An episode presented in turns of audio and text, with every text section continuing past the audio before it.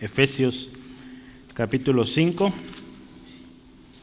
y vamos a pensar un poquito en este par de versículos, solo dos versículos estoy tomando eh, hoy. La palabra del Señor dice, le voy a invitar, leamos desde el capítulo 4, no todo el capítulo, el versículo 32. El versículo 32 y vamos a añadir los dos eh, versículos que vienen. Antes dice, sed benignos unos con otros, misericordiosos, perdonándonos unos a otros como Dios os perdonó a vosotros en Cristo. Sed pues imitadores de Dios como hijos amados, y andad en amor como también Cristo nos amó y se entregó a sí mismo por nosotros, ofrenda y sacrificio a Dios en olor fragante. Padre, te damos gracias esta tarde, porque Señor nos concedes la dicha de reunirnos en el nombre precioso de tu amado Hijo y, y estar muy confiados con la esperanza firme de que al final de esta reunión habremos escuchado tu palabra, meditado tu palabra y palabra que es útil. Hoy ruego, Señor, que tu Espíritu Santo esté ministrando nuestros corazones y lo que hoy meditamos juntos, Señor, sea esa palabra que necesitamos hoy. O quizá la necesitemos mañana, pero Señor, que quede tan grabado, porque es tu palabra, de tal manera que el fruto sea evidente y sea poderoso para tu gloria y honra, Señor. Gracias Dios, en tus manos este tiempo, en Cristo Jesús. Amén. Estuvimos meditando la semana pasada sobre evidencias de una vida llena del Espíritu. A través del capítulo 4 hablamos mucho de, de esto, la vida en el Espíritu, nueva vida en Cristo. Mm, hemos dicho, la carta a los Efesios es una especie de carta magna que tanto contiene como derechos, como obligaciones, beneficios, como responsabilidades también que tenemos como cristianos. Eh, los primeros tres capítulos en su mayoría nos hablaron mucho de los beneficios, aunque los siguientes siguen hablando de beneficios, pero hablan mucho de responsabilidades. Una de ellas es vivir en el Espíritu, otra es ser un cuerpo, ser parte del cuerpo, ¿verdad? Otra hemos y estaremos viendo imitando a Dios, ¿verdad? Hoy empezamos un poquito con esto. Eh, y, hay más, ¿verdad? Habla de, de, la lucha que tenemos como cristianos, ¿verdad? Al final de la carta. Habla de nuestra responsabilidad tanto como esposos, como esposas, como hijos, como siervos, ¿sí? como amos. Entonces, esta carta fue escrita para todos, ¿sí? Entonces, ¿cuáles eran las evidencias que meditamos la semana pasada? Hablamos de desechando la mentira. ¿Se acuerda? Airaos, pero no pequéis. ¿Qué más?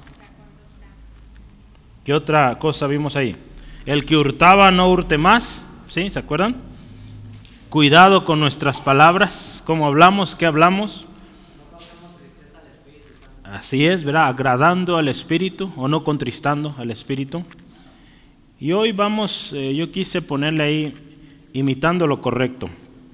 En la semana estuve escuchando, me gusta ver comentarios distintos, y por ahí había un, pastor, creo que está en Cleveland, él, en Estados Unidos, quiero encontrar su nombre. Mm, ah, Alistair, Alistair Beck. Eh, él estuvo dando una serie de sobre Efesios. No recuerdo exactamente cuántos estudios tiene su serie de Efesios, pero son más de, más de 60 estudios solo de Efesios. Yo no he visto cuántos llevamos nosotros, pero eh, si llegamos a 60 será un gran logro. Pero bueno, creo que hay muchísimo que aprender, ¿verdad? Eso, eso me enseña que nunca dejaremos de aprender de la palabra. Sí, y él, este tema o este pasaje lo llamó andando en el Espíritu. No, perdón, andando en amor. andando en amor, porque habla de esto, ¿no? Justamente, andar en amor. Y de hecho hizo dos prédicas de esto. ¿sí? Entonces, bueno, ya se imaginará cuánto tiempo vamos a tener hoy aquí. No se crean, no, no va a ser tanto tiempo, pero mire, pensemos unos momentos en esto y yo quiero mencionar esto. Amar como Cristo amó es muy difícil, pero yo quiero decirle, no es imposible. Amar como Dios, pues también resulta, o resultaría imposible, pero sabe, si usted y yo estamos en Cristo y estamos siguiendo su ejemplo, podemos ser buenos imitadores de Dios, como dice aquí su palabra, como hijos amados, ¿verdad? Porque, ¿Por qué diría Pablo esto? Sean pues imitadores de Dios, si no pudiéramos.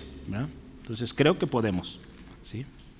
Eh, no somos perfectos y ahorita vamos a ver atributos de Dios que no podremos igualar, que no está dentro de nuestra capacidad, pero el amar, sí.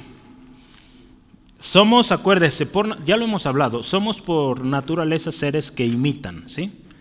Eh, fuimos creados así, fuimos creados, acuérdese, a imagen de Dios, ¿sí? Cuando Dios dijo, hagamos al hombre a nuestra semejanza, ¿sí? A nuestra imagen. Lamentablemente hemos mencionado también, el pecado vino y corrompió todo esto, ¿sí? Esa imagen perfecta, preciosa, linda, especial, fue corrompida por el pecado, ¿sí? ¿Y, qué pasó? Perdimos nuestra identidad. Y a partir de ese momento el hombre ha buscado su identidad en tanta cosa se le pone enfrente. ¿sí? Las modas, las riquezas, la fama, ídolos de todo índole. Hermanos, ¿es posible volver a esa identidad original? Sí, sí es posible. ¿Sí? El intento del hombre es fallido porque no cuenta con Dios, pero el hombre que viene a Cristo puede volver a su identidad, a su diseño original, ¿sí? Esto solo se logra estando en Cristo, ¿sí? La exhortación del mensaje hoy o el resumen es, sed pues imitadores de Dios como hijos amados, ¿sí? Y si continuamos el segundo verso nos dice o entendemos qué es esto eh, de que somos o seamos eh, imitadores de Dios. Sí, vamos a ser imitadores de Dios cuando seguimos el amor de Cristo, cuando somos como Cristo. ¿sí? Una pregunta para empezar. Usted y yo, hagamos esta pregunta personal, ya no ocupa decirla en voz alta. ¿Podríamos hoy decir estas palabras? sean imitadores de mí como yo de Cristo. ¿Usted podría decir eso? Yo podría decir eso, pensemos. Pablo lo dijo en una ocasión a los corintios y le dijo, sean imitadores de mí como yo de Cristo. Estamos imitando los atributos del Señor Jesús. Hoy vamos a pensar un poquito en qué significa esto de imitar a Dios. Y al meditar, al reflexionar esto, lloro y, y oramos, ¿verdad? Que seamos hacedores, ¿verdad? Para que con mayor seguridad, ¿verdad? Por si había cosas en nuestra vida no dignas de imitar, pues eh, hoy arreglemos cuentas con Dios y digamos, hoy sí puedo decir, imítame a mí, como yo imito a Cristo. ¿Sí? Porque acuérdese, hoy queremos aprender a imitar lo correcto. ¿Sí? Yo quiero empezar con este subtema y es imitadores de Dios. ¿sí? Eso está en el versículo 1. Entonces póngale ahí número uno, imitadores de Dios.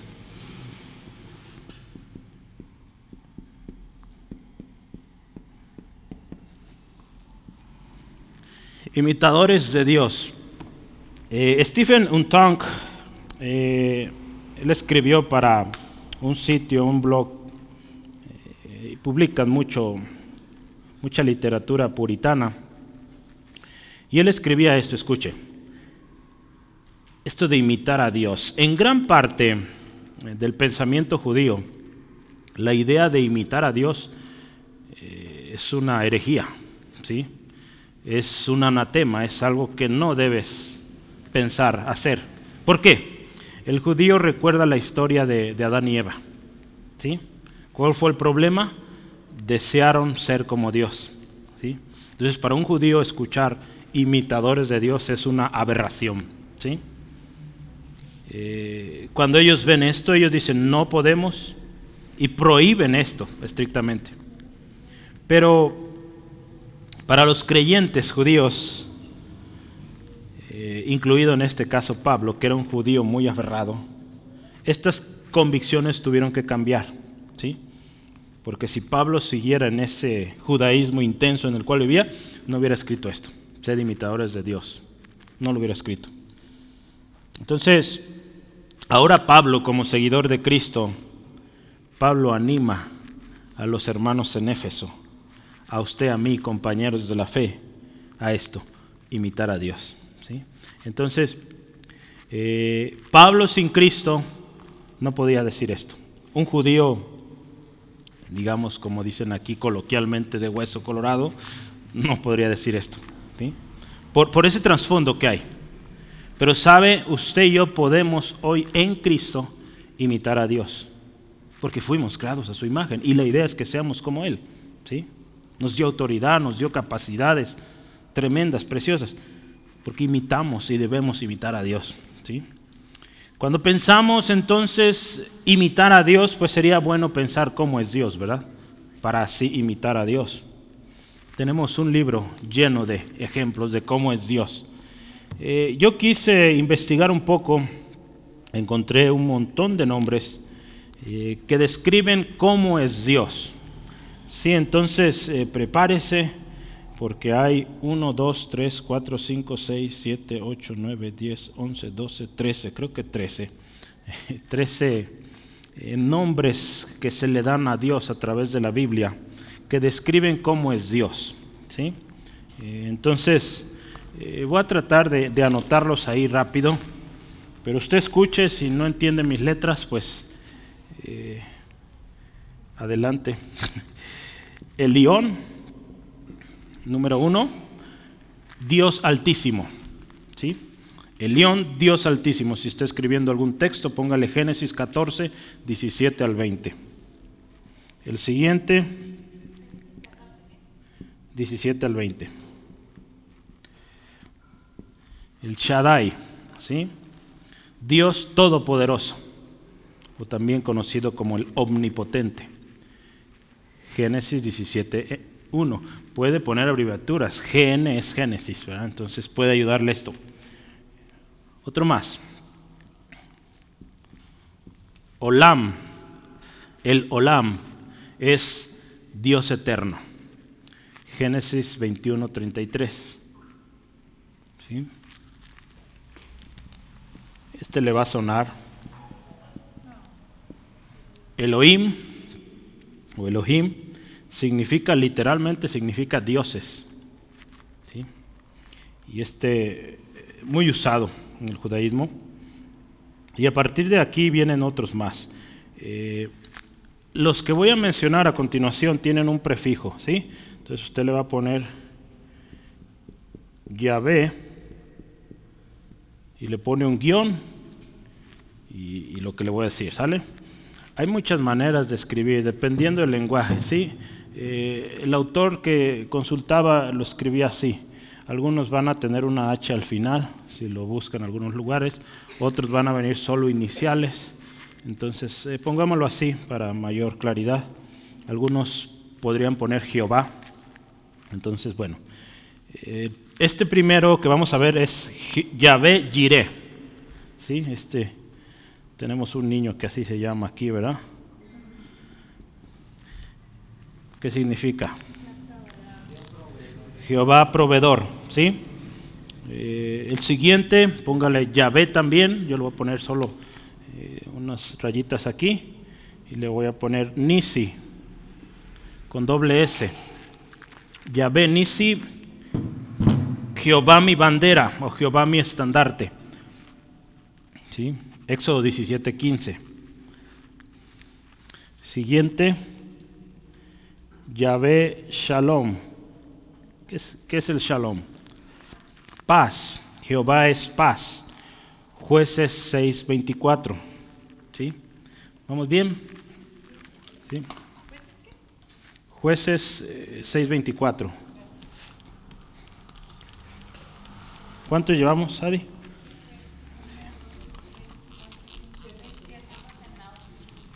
Sigue el 8 entonces, ¿ok? El siguiente también es Yahvé, voy a poner dos puntitos, ya sabe usted eso. Y es Shama. Jehová está allí.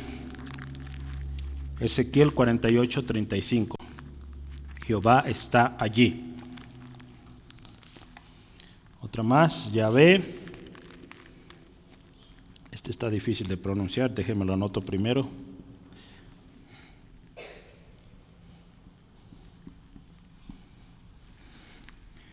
Este primero Sidkenu, Jehová nuestra justicia. Jeremías 23, 6. Jehová nuestra justicia. Número que sigue, Yahvé. Este yo creo si se lo va a saber. Rafa. Sanador, ¿verdad? Jehová sana. Las hermanas se lo saben de memoria y si no se lo saben, tacha, ¿verdad? Lo aprendieron no sé por cuántos meses, por un buen rato, o todavía sigue. Ok, Éxodo 15, 25 al 27. Otro más, eh, Yahvé, guion, voy a poner el más común, Sabaot. Yahvé Sabaot, este es muy usado ¿eh? en, en, la Biblia, Jehová de los ejércitos. ¿sí? Jehová de los ejércitos, Jeremías 5:14. Hay un montón de textos, pero solo vamos poniendo ese. Eh, este David lo usó también.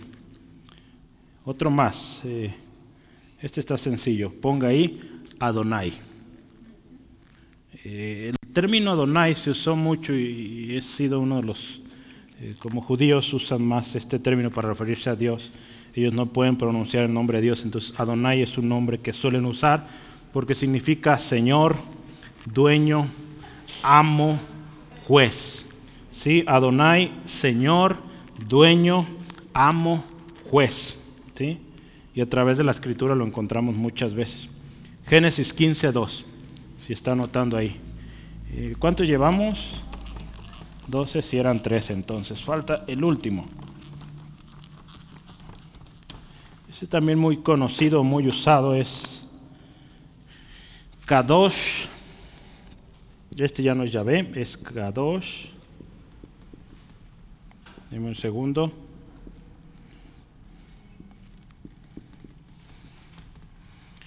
Kadosh Israel, ese nombre es Santo de Israel. ¿sí? Está compuesto por estas dos palabras y significa el Santo de Israel. Isaías 1.4.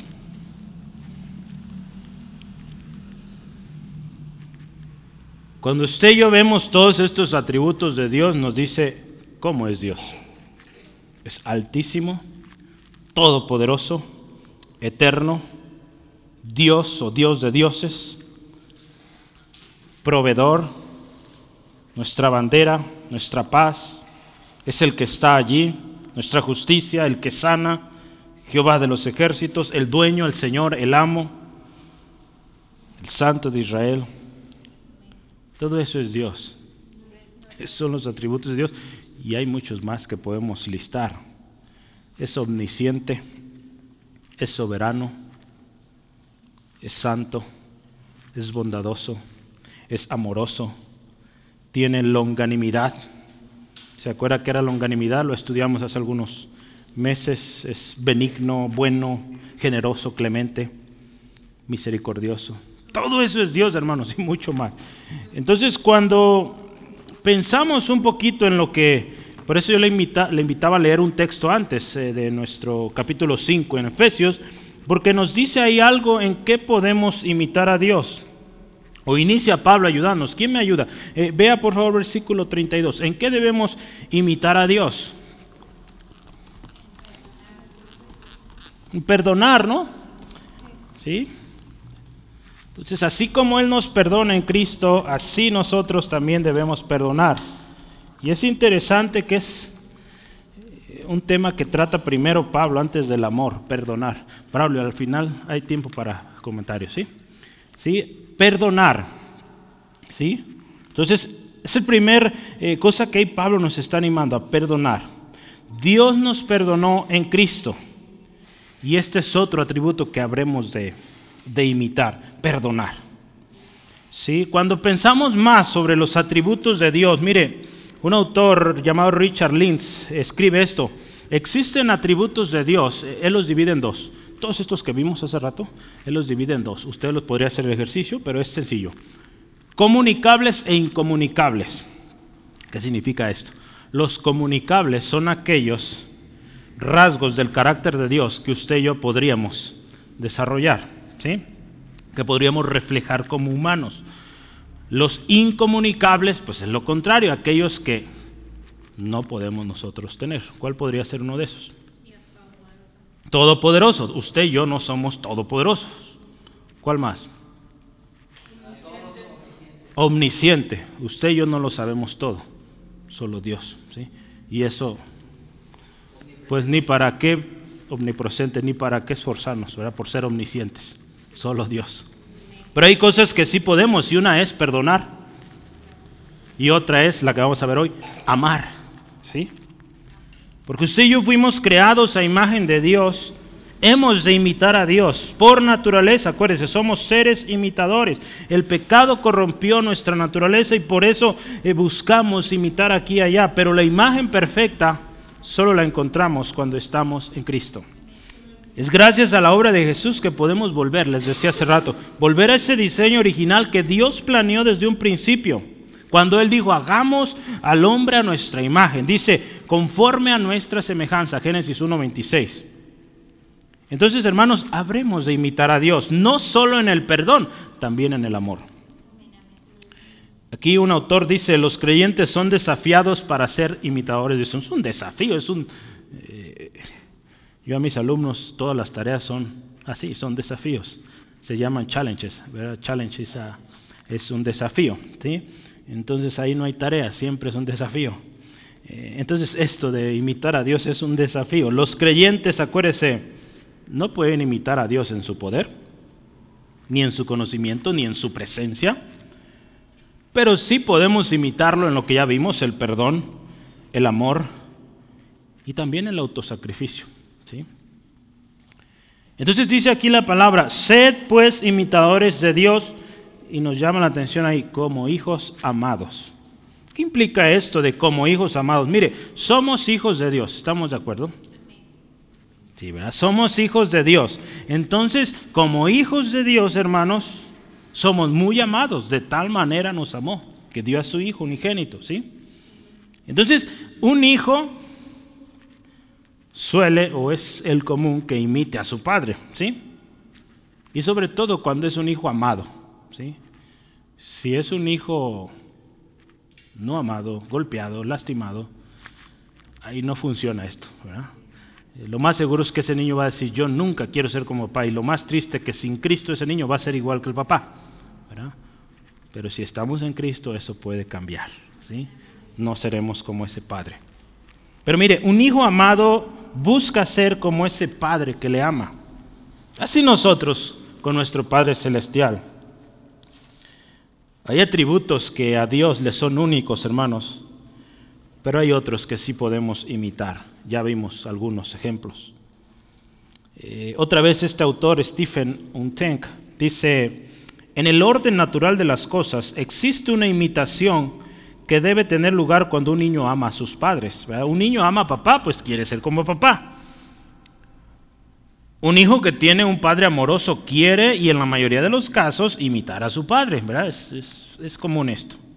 En Cristo entonces, Dios nos ha hecho hijos, nos ha adoptado como sus hijos, de hecho, sus hijos amados. Entonces, hijos que son transformados por el amor de Dios en Cristo. Entonces, usted y yo somos hijos amados. Entonces, ¿qué podemos hacer o qué tendremos que hacer? Imitarlo, ¿verdad? Porque es nuestro Padre que nos ama. Entonces, eh, hay una reacción natural que aún en nuestro mismo diseño está imitar aquello que nos agrada, aquello que nos muestra interés, que nos ama. ¿sí? En este caso, nuestro Padre Celestial. Hermanos, tenemos un buen Padre, de hecho el mejor, ¿sí? Habremos de imitarlo. Antes de venir a Cristo, nosotros imitábamos al mundo y sus corrientes. Eh, eso lo vimos ahí en Efesios 2. Si se fija, Efesios 2. Antes de venir a Cristo, ¿a quién imitábamos? Ve ahí. Y Él nos dio vida. ¿Quién nos dio vida? Cristo. ¿Sí? No, si ve arriba dice Dios, ¿verdad? Dios el Padre. Y Él nos dio vida, dice a vosotros, cuando estaban muertos en vuestros delitos y pecados, en los cuales anduvisteis, dice, en otro tiempo, escucha esto, siguiendo la corriente de este mundo, imitándolo de este mundo, conforme eh, al príncipe de la potestad del aire y el espíritu que ahora opera en los hijos de desobediencia. Sí, mire, aquí dice, antes corríamos, eh, seguíamos la corriente. Versículo 3, perdón entre los cuales dice también todos vosotros vivimos en otro tiempo en los deseos de nuestra carne, haciendo la voluntad de la carne y de los pensamientos, y éramos por naturaleza hijos de ira, lo mismo que los demás. ¿Por qué le dije que Dios es quien nos dio vida? ¿verdad? Porque ahí el 4 dice, pero Dios, que es rico en misericordia, y ahí sigue la historia.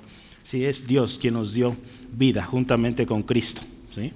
Entonces, eh, interesante, ¿no? Antes seguíamos los ejemplos, las corrientes del mundo. Cuando venimos a Cristo, Dios nos da una nueva vida en Cristo.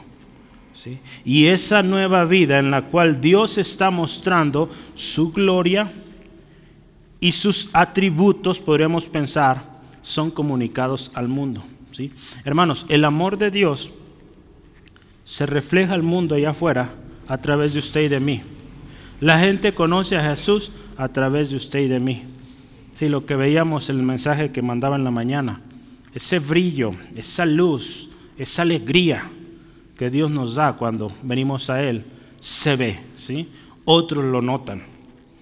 Ahora, ¿cómo es esta vida? Veamos ahí en Efesios 2, 4 al 7. ¿Cómo es esta nueva vida en Cristo? ¿Sí? Ahora que usted y yo buscamos, imitamos a Dios, dice, pero Dios que es rico en misericordia por su gran amor con que nos amó, aunque dice, aún estando muertos en pecados, escucha esto, nos dio vida juntamente con Cristo. Entonces, ¿quién nos dio vida? Dios, ¿verdad?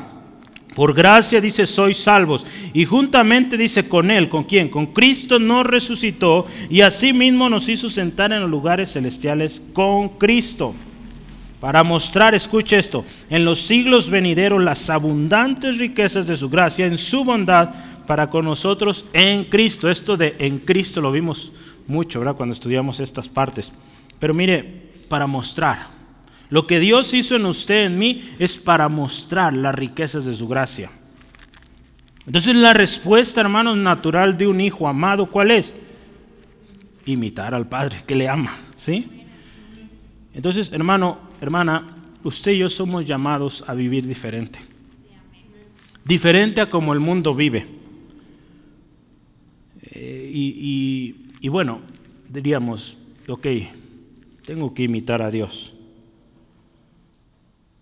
Y Dios conoce cómo somos.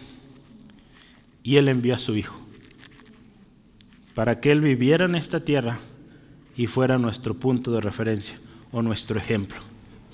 Para que al imitar a Cristo estaremos imitando a Dios el Padre, ¿sí? Jesucristo es alguien digno de imitar, hermanos. ¿Sí? Entonces vale la pena seguir su ejemplo. Y esto es lo que yo quiero continuar, porque si usted se fija, ¿qué sigue? Versículo 2, primero Pablo dice, sean imitadores de Dios como hijos amados, y en el 2 dice, y andad en amor como quien, como también Cristo nos amó. Entonces, Pablo nos dice, miren hermanos, imiten a Dios. Y podríamos decir, wow, es, vaya reto. Pero dice, miren, así como Cristo. ¿sí? Entonces nos da el ejemplo del Señor Jesús, que vino, se hizo hombre, vivió como nosotros, las mismas eh, tentaciones, ¿verdad? Si bien no estaba la misma tecnología, pero usted se da cuenta, son los mismos problemas. Inmoralidad, ¿sí? falta de perdón, amarguras. Es lo mismo, son los mismos problemas. ¿sí? Entonces, Cristo vivió todo eso y amó. ¿sí? Vamos al número dos. ¿Cómo imitamos a Cristo? Lo primero que dice, andad en amor.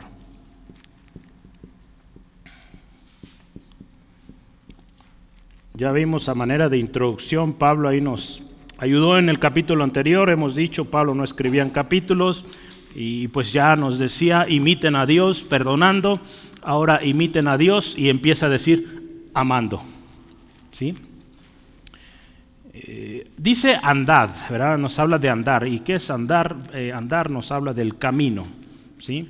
Hay unas versiones que dice el camino del cristiano es o, camina en amor. ¿sí? Mire, eh, ahora sí menciono a este autor, Alistair Begg, este pastor, el que le decía que escribió muchos estudios o, dio muchos estudios sobre Efesios. vale la pena, y él dice, pensemos en Éfeso. Pero cuando estamos meditando estos textos es bueno conocer el contexto. Cuando iniciamos a estudiar Efesios, hermano Steve le tocó empezar y nos dio un panorama de lo que era Éfeso y la región en que se encontraba, algunas características importantes de Éfeso, y vale la pena cuando estudiamos eh, la carta, ¿verdad? Para entender mejor. Y mire, el ambiente de Éfeso, en el cual Pablo entró a proclamar el Evangelio, era realmente un ambiente muy desalentador. Creo que a veces, dice este autor, ¿verdad? Creo que a veces estamos tentados a creer que si pudiéramos retroceder a ese tiempo, al primer siglo, eh, sería la cosa muy tranquila y atractiva. En realidad no. La propia eh, ciudad de Éfeso era una ciudad, ¿sabe? Fascinada con la magia. ¿Sí? Estaba involucrada en todo tipo de prácticas ocultistas era una ciudad, hermanos, donde abundaba la inmoralidad sexual, ¿sí? Y de hecho se practicaba de manera desenfrenada.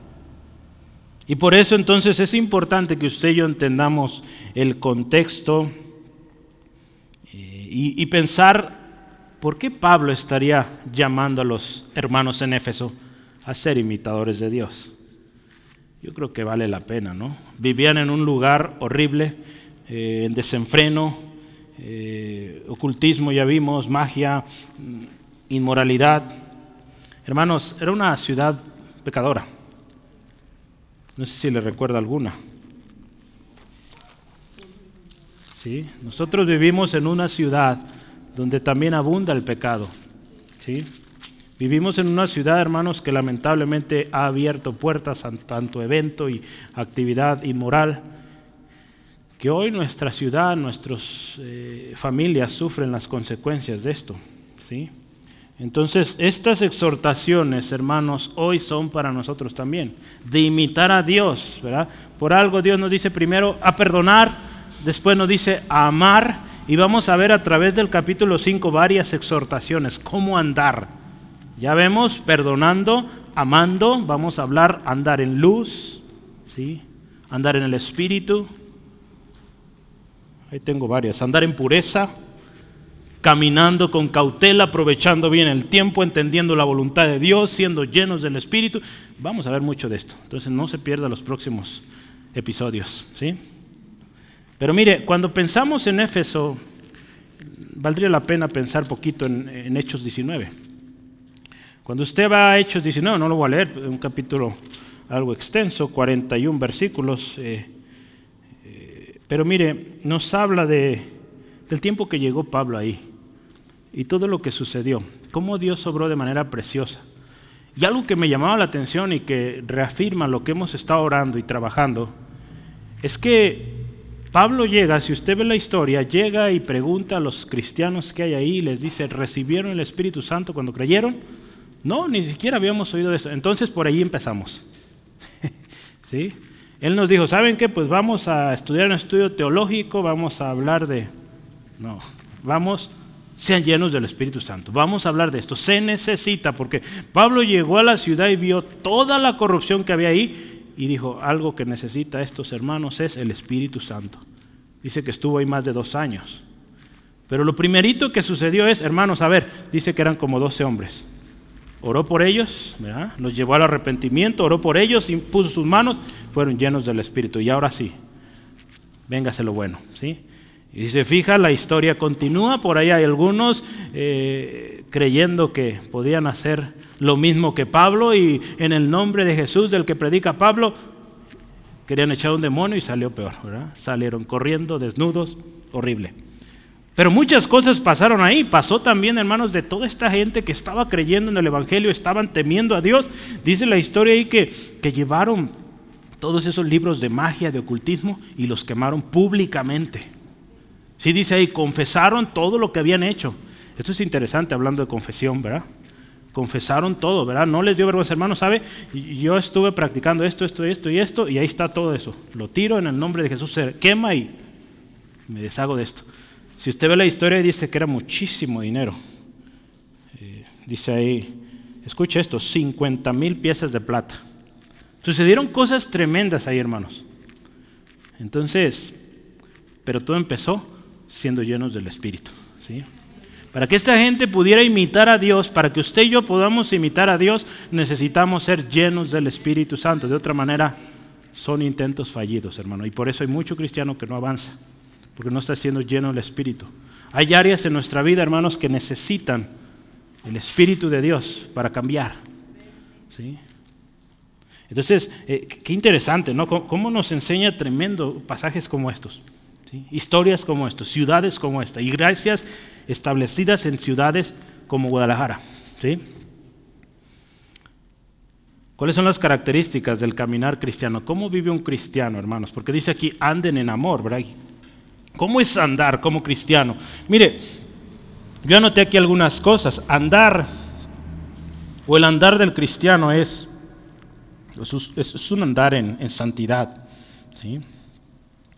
Es, una vida nueva. ¿verdad? Romanos 6.4. Es andar en el Espíritu. ¿verdad? Dice ahí en Gálatas 5.16. Andar en el Espíritu. Efesios 4.1. Andar, eh, andar en este camino cristiano siguiendo a Cristo es andar como es digno del llamado. Efesios 5.1, ¿cómo es andar como cristiano? Andando o imitando a Dios. Efesios 5.2, el andar o el camino del cristiano es andando en amor. Efesios 5.15, ¿cómo es el caminar del cristiano? Diligentes, cautelosos, aprovechando bien el tiempo. ¿Cómo es el caminar del cristiano? Es en luz. 1 Juan 1.7. Andamos en luz. ¿Y cómo es el caminar del cristiano? en semejanza a Cristo. 1 Juan 2.6. Buscamos ser más y más como Jesús. ¿sí? Yo le decía que a través de estos próximos estudios, quizá le pongamos otros títulos dependiendo eh, del, del enfoque que le demos tanto hermano Steve como su servidor, pero capítulo 5 nos habla mucho de esto, cómo caminar como cristianos.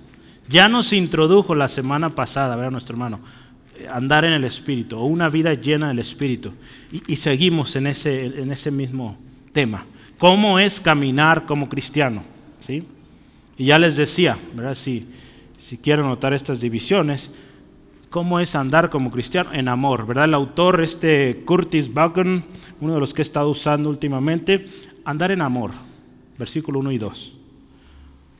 Andar en pureza, versículo 3 al 6 andar en luz, como hijos de luz, vamos a hablar de eso, ¿verdad? 7 al 14. Caminando con cautela, versículos 15 al 21. ¿Sí? Entonces nos vamos a dar cuenta que este capítulo está lleno de esto. ¿sí? De enseñanzas de cómo caminar.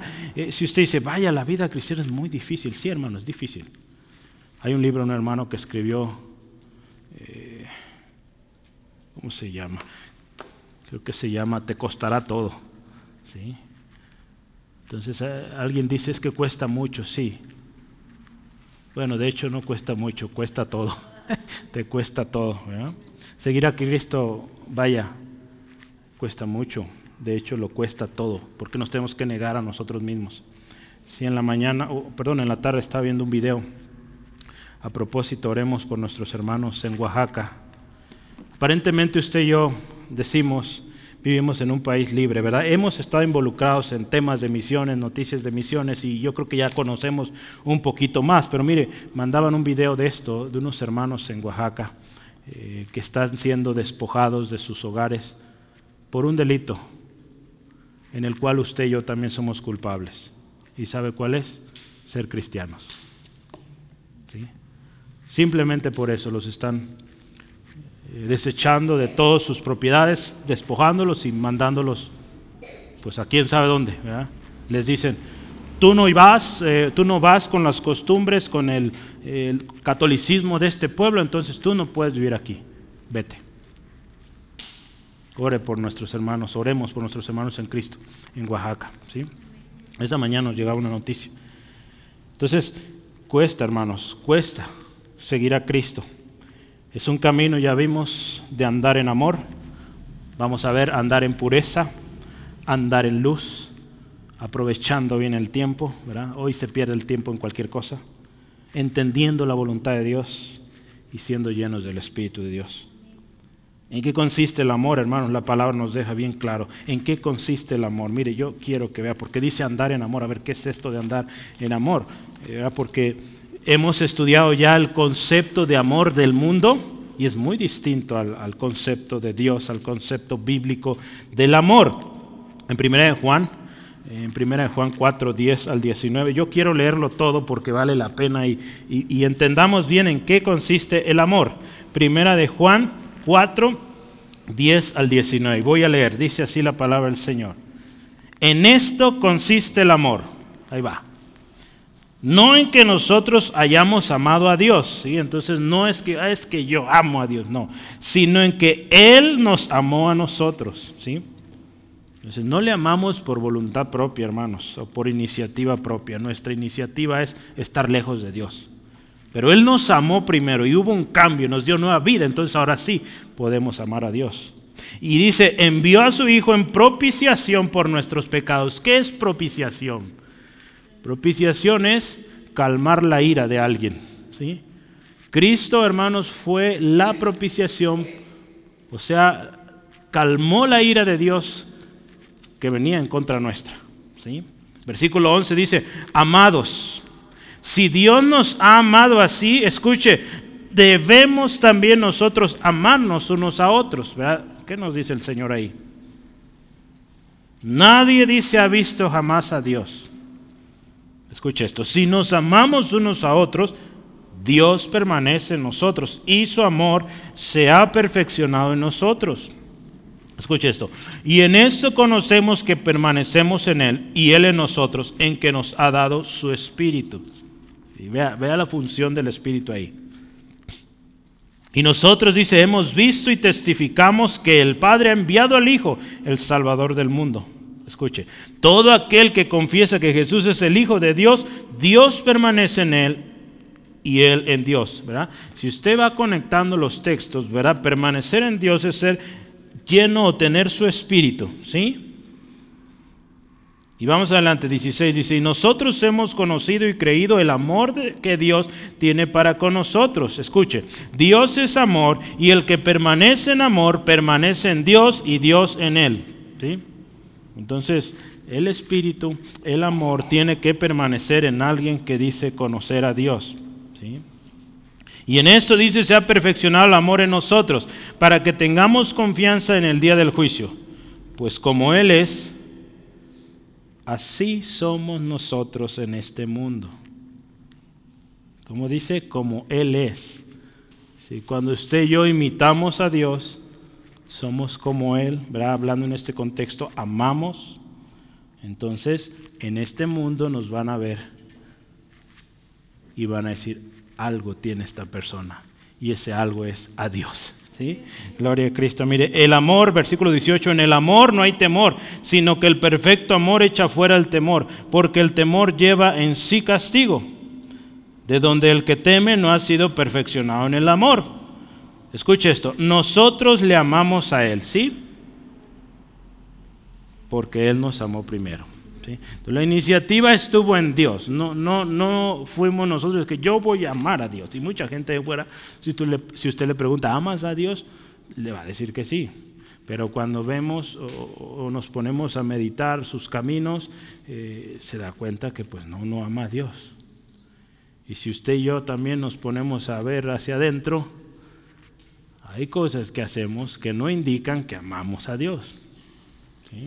Por eso necesitamos de su Espíritu, para que nos esté redarguyendo, con su palabra y podamos cada día imitar más a Dios, permanecer en Él y como dice aquí, amarle. Todo parte del amor de Dios, hermanos. Ese amor que Él tuvo por nosotros al enviar a su Hijo. Ahí empieza todo. Cuando Él mandó a su Hijo en propiciación, ¿sí? para que la ira de Dios fuera aplacada. Ese amor debemos evitar, hermanos.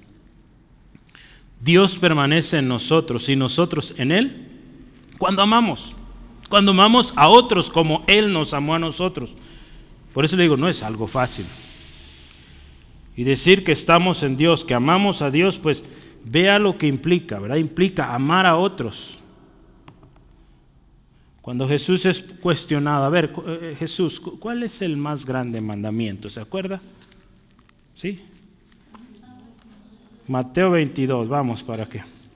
Yo sé que ya se lo sabe, pero vamos recordándolo juntos, ¿verdad? Porque a veces nos olvida el orden. Pero es amar a Dios simplemente, es el primerito, ¿verdad? No, no, hay, no hay pierde ahí, pero vea, pensemos la pregunta, ¿cómo viene con Jesús? Mateo 22, 34 al 40. Yo quiero que lo leamos porque vale la pena pensar en, cada uno de estos textos. Dice, entonces los fariseos, oyendo que había hecho callar a los saduceos, se juntaron a una. Y uno de ellos, intérprete de la ley, preguntó por tentarle diciendo, Maestro, ¿cuál es el gran mandamiento en la ley? Jesús le dijo, amarás al Señor, escuche, tu Dios, con todo tu corazón, con toda tu alma y con toda tu mente, ¿verdad? Con todo, ¿sí? Este es el primero y grande mandamiento. Segundo, dice, es semejante. Amarás a tu prójimo como a ti mismo. De estos dos, escuche, depende toda la ley y los profetas, ¿sí? Entonces, imagínense, pudiéramos saber todo, estos hombres sabían todo. Pero dice, si no amas a Dios con todo tu corazón, con toda tu mente, con todas tus fuerzas, si no amas a tu prójimo, tampoco. De nada sirve que sepas tanto si no estás amando a aquel que tienes enfrente, aquel que ves. ¿Sí? Por algo Juan dice, a Dios nadie lo ha visto. Entonces, ¿cómo decimos amar a Dios y no amamos al que está enfrente que sí vemos? Entonces, ahí hay algo que tenemos que pensar un poquito. Andar en amor. Y mire, vamos en el tema 2, ¿verdad? Sigue el tema 3. Entonces nos dice, hermanos, en su caminar, amén. Y, al ver todo esto, ¿qué implica amar a Dios? ¿Qué implica esto de andar en amor? ¿verdad? Amar a otros, dices, bueno, está muy difícil, ¿verdad? Pero sabe, Sí podemos, yo lo mencioné al principio y es que Cristo Jesús nos da ejemplo. El tercer tema lo voy a poner así, amar como Cristo. Y le vamos a poner ahí el estándar. Versículo 2. Aquí era versículo 2. Ay, nadie me dijo nada.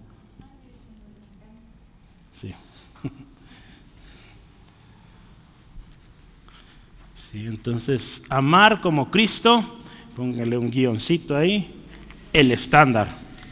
El estándar de amor o el ejemplo o el modelo de amor, pues es Cristo, ¿sí?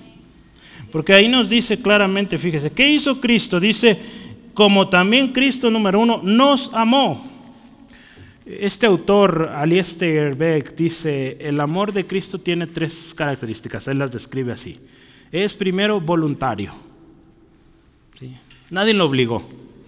El amor de Cristo es voluntario. Juan 10:11 dice, el buen pastor su vida da, ¿sí? Por las ovejas. Entonces, Él dio su vida. Él dice, yo soy el buen pastor y el buen pastor su vida da por las ovejas. Entonces, Él la da, ¿sí? Nadie lo está obligando. Entonces, el amor de Cristo es voluntario. Número dos, el amor de Cristo es propiciatorio. Ya vimos qué significa propiciatorio, ¿verdad?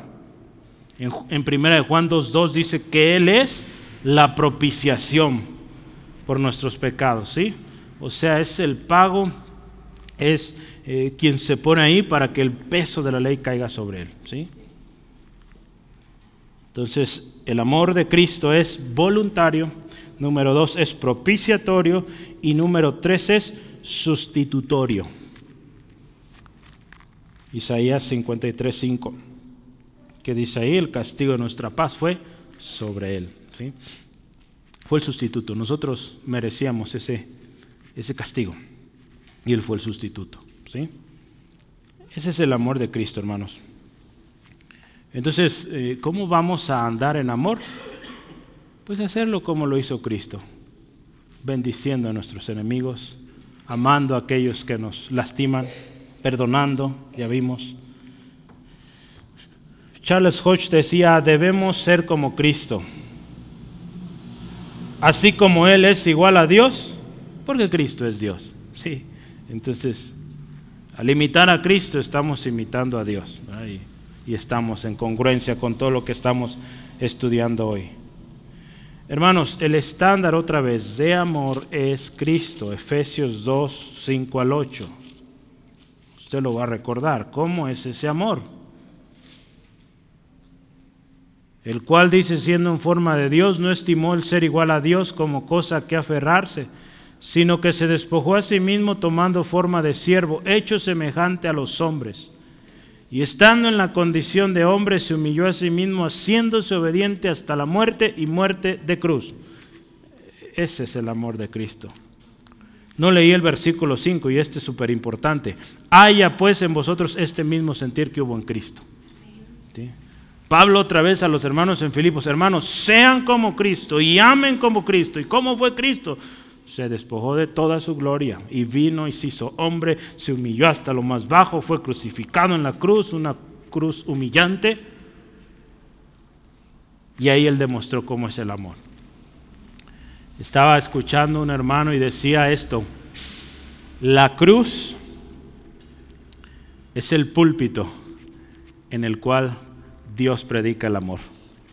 ¿Cómo ve? Me, me, gustó mucho esto, ¿no? La cruz, ahí en la cruz la mayor muestra de amor. ¿sí? Ahí Dios mostró a la humanidad entera que Él los ama. ¿sí? Y así, así debemos amar, hermanos. Nos falta, ¿verdad?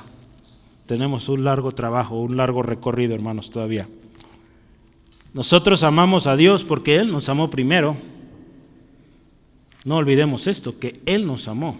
¿sí? Él es nuestro Padre, nosotros sus hijos que somos amados, por lo tanto, Dios nos ama, imitemos a aquel que nos ama. Porque sabe, hermanos, eh, amar a Dios, amar a Dios no es una opción. Y ya usted vio qué significa amar a Dios. Si digo yo amar a Dios, amo al de enfrente. ¿Sí? Entonces, si amamos a Dios, amaremos al de enfrente y estaremos siendo obedientes. Si no amamos, somos desobedientes, porque fíjese, amar a otros no es una opción, es un mandato. ¿sí? El eh, 1 Juan 4, estoy buscando a ver para confirmar. Primero Juan 4, déjeme ver. Sí, 1 Juan 4, 19 al 21. Nosotros le amamos a Él porque Él nos amó primero. Escuche esto. Si alguno dice yo amo a Dios y aborrece a su hermano, es mentiroso. Y la mentira es pecado. Entonces, pues ya. Pues el que no ama a su hermano a quien ha visto, ¿cómo puede amar a Dios a quien no ha visto? Y nosotros, escuche esto, tenemos este mandamiento de Él, es su mandamiento. El que ama a Dios, ame también a su hermano. Entonces, bueno, ante esto no podemos ofrecer excusa. Es un mandamiento y un mandamiento pues, pues es eso. Se hace o se hace. ¿Sí? ¿Y qué más hizo Jesús? Dice nos amó. Lo siguiente que dice en el texto dice se entregó a sí mismo por nosotros. Se entregó. Esta entrega de Cristo, hermanos, nos redime, nos purifica. Y yo pensaba esto de, de entregarse a sí mismo, pues es una muestra de amor de Cristo y pues si estamos andando en amor, siguiendo el ejemplo de Cristo, amando como Cristo nuestro estándar, pues sabe, habremos de entregarnos a sí mismos también por aquellos a los cuales vamos a mostrar amor. Eh, Tito 2.14 dice así, quien dice se dio a sí mismo por nosotros, escuche, para redimirnos de toda iniquidad y purificar para sí un pueblo propio, celoso de buenas obras. Entonces, Él nos amó, hermanos. Y, primera de Juan, Juan lo explica muy bien también. Primera de Juan 3:16, son versículos conocidos que, que tenemos ahí y a veces no los sabemos de memoria, pero pocas veces nos ponemos a remeditar en esto. Y hoy espero sea ese día, mire. Primera Juan 3:16, en esto hemos conocido el amor, en que Él puso su amor por nosotros. Entonces dice, también nosotros debemos poner nuestras vidas por los hermanos. ¿Sí? Entonces, bueno, amemos como Cristo, que se entregó a sí mismo. Entonces, estamos hablando de andar en amor, ¿verdad? Estamos hablando de imitar lo correcto. ¿Y qué es lo correcto? Imitar el mundo, el amor del mundo, ese amor que es sucio, corrompido. No, vamos a amar como Cristo amó, ¿sí? que se entregó, que se entregó a sí mismo, hermanos. En Apocalipsis 1.5 describe a Jesús como el testigo fiel, el primogénito de los muertos, el soberano de los reyes de la tierra. ¿Y sabe por qué? Esto es porque nos amó y nos lavó de nuestros pecados. Él hizo todo esto y por lo tanto, dice la palabra, le fue dado un nombre que es sobre todo nombre y ahora es, dice ahí, el testigo fiel, el primogénito de los muertos, el soberano de los reyes, porque él primero amó. ¿sí? Recordemos, hermanos, en el reino de Dios, la humillación precede a la exaltación. ¿sí? Jesús mismo lo experimentó y en Filipenses lo veíamos. Él se humilló primero y dice Dios lo exaltó. ¿sí? Jesús es el modelo perfecto. ¿verdad? Ahí en Mateo 20, ¿se acuerda? El que quiera ser el más grande ha de ser el menor, el que sirve a los demás. Y, parte de esta humillación o de este servicio a los demás representa esto, amar a los demás, ¿sí? Porque si les vamos a servir, porque les amamos, ¿sí? Incluyendo a nuestros enemigos, dice la palabra, a los que nos maldicen, a los que nos aborrecen, a los que nos ultrajan, a los que nos persiguen, ¿verdad? Mateo 5, 44 al 48. Entonces vamos a amar a todos, ¿sí? Como Él lo hizo. Eso es andar en amor, eso es imitar lo correcto amar como Dios amó, como su Hijo amó, entregándose a sí mismo. Y dice, siendo ofrenda, lo último ahí, ofrenda y sacrificio a Dios en olor fragante. Charles Hodge decía, cada víctima, alguna vez asesinada en altares paganos, era una declaración de la necesidad de tal sacrificio. Si no sacrificaban por sacrificar, había una necesidad aunque lo hacían a sus dioses, pero había algo que ellos buscaban. Toda la sangre derramada en los altares judíos fue profecía y promesa de la propiciación de la sangre de Cristo. ¿sí? Y todo el Nuevo Testamento, escuche, es el registro del Hijo de Dios ofreciéndose a sí mismo como sacrificio por los pecados del mundo. Todo el, eh, el, Nuevo Testamento lo tenemos lleno de historias, de testimonios de hombres, mujeres que proclaman que Jesucristo fue el pago por nuestros pecados. ¿Sí? Y de toda la humanidad, judíos y griegos, o judíos y gentiles. Entonces vea esto poderoso, es glorioso hermanos y debe ser razón de mucho agradecimiento. El hecho de que ahora usted y yo también somos de olor fragante a Dios. ¿sí? Por ese sacrificio que hizo Jesucristo en la cruz, eh, fue aceptable, fue grato delante de la presencia de Dios. Ahora usted y yo podemos ser también agradables a Dios. Cuando antes no lo éramos. Cuando nuestras justicias, dice la palabra, son como trapos de inmundicia. Buscábamos, luchábamos, no, no podíamos. Pero un día Cristo vino, nos amó, se dio a sí mismo por nosotros, se entregó. Y fue esa ofrenda, ese sacrificio aceptable, agradable. Y ahora usted y yo podemos ser gratos delante de Dios. ¿sí? Esto es poderoso. Si ahí en 2 Corintios 2 yo quiero resaltar esto, que fuimos hechos aceptos. Eh, 2 Corintios 2, 14 al 15. Dice, más a Dios gracias, el cual dice nos lleva siempre en triunfo en Cristo Jesús. Y por medio de nosotros, escuchen, manifiesta en todo lugar el olor de su conocimiento. Escuche esto, porque para Dios, esto es hermoso, somos grato olor de Cristo. Gloria a Dios. ¿Sí? Para Dios somos de grato olor, hermanos. Qué hermoso esto. ¿Sí? Ya no somos repugnantes delante de Él. Ahora somos de olor grato eh, porque estamos en Cristo. ¿sí? Eso es poderoso, hermanos. Al pensar en Cristo como nuestro estándar de amor a los demás, debemos pensar cómo hemos amado a otros. ¿Sí? ¿Cómo estamos amando a otros?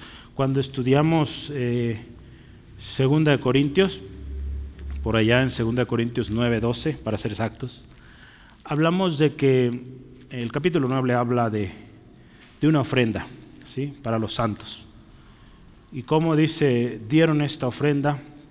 Y Pablo les da testimonio. Miren hermanos, cuando ustedes eh, dieron esta ofrenda con amor, los hermanos glorificaron a Dios, elevaron acciones de gracias a Dios por su amor.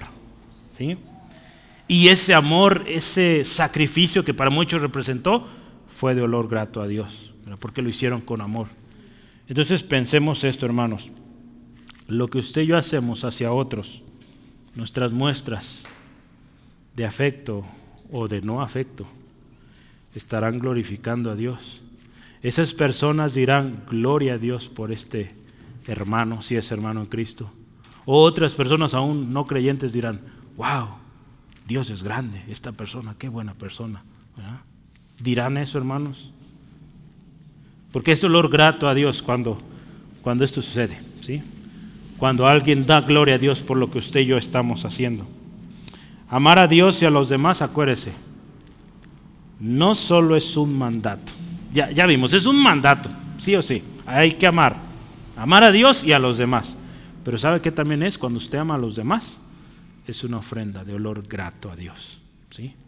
¿Y por qué es grato? Ya vimos, Jesús fue la ofrenda primera de, eh, de olor fragante delante de Dios. Ahora lo que usted y yo ofrecemos también representa algo grato a Dios. ¿sí? Entonces, hermanos, cuando usted y yo estamos imitando a Dios, cuando estamos imitando lo correcto, andando en amor, hermanos, todo lo que usted y yo hagamos será de olor grato a Dios. Dios lo va a ver con agrado. ¿sí? De otra manera, pues será muy triste y pérdida.